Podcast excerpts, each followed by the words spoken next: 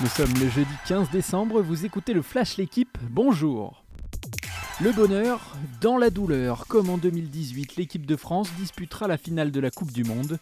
Les Bleus, sans donner l'impression de réellement dominer leur sujet, ont battu de valeureux Marocains hier soir 2-0. Théo Hernandez au bout de 5 minutes, puis Randall Colomwani à la 79e ont inscrit les deux buts français. Capable de souffrir sans plier, parfois avec de la réussite, capable de résister à la pression d'un public acquis à la cause des Marocains, l'équipe de Didier Deschamps est encore repartie avec la victoire. Elle briguera une troisième étoile dimanche à 16h face à l'Argentine. Une finale d'anthologie attend désormais l'équipe de France. Les Bleus disputeront leur quatrième finale de Coupe du Monde, la quatrième depuis 1998. Personne ne fait aussi bien sur la période. En cas de succès, la France deviendrait la troisième nation à conserver son titre après l'Italie en 1938 et le Brésil en 1962. Mais pour décrocher ce troisième titre, il faudra gâcher la sortie de Lionel Messi.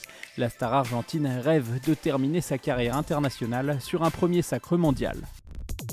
Le PSG Handball termine mal 2022 à la maison. Pour leur dernier match à domicile de l'année, les Parisiens ont perdu contre Magdebourg 37-33 lors de la dixième journée de la phase de groupe de la Ligue des Champions.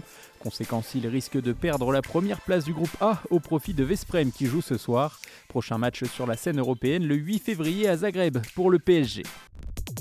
Il a beau être norvégien, Johannes Bö est comme chez lui au Grand Bornand. De retour à son meilleur niveau en ce début de saison, le triple vainqueur de la Coupe du Monde a remporté 4 des 5 courses individuelles qu'il a disputées. Le bilan du biathlète de 29 ans dans la station de Haute-Savoie est exceptionnel, 8 podiums dont 7 victoires en 11 courses. Mais devant leurs nombreux supporters, les Français tenteront tout pour voler la vedette aux Norvégiens. Rendez-vous à 14h10 sur la chaîne L'équipe.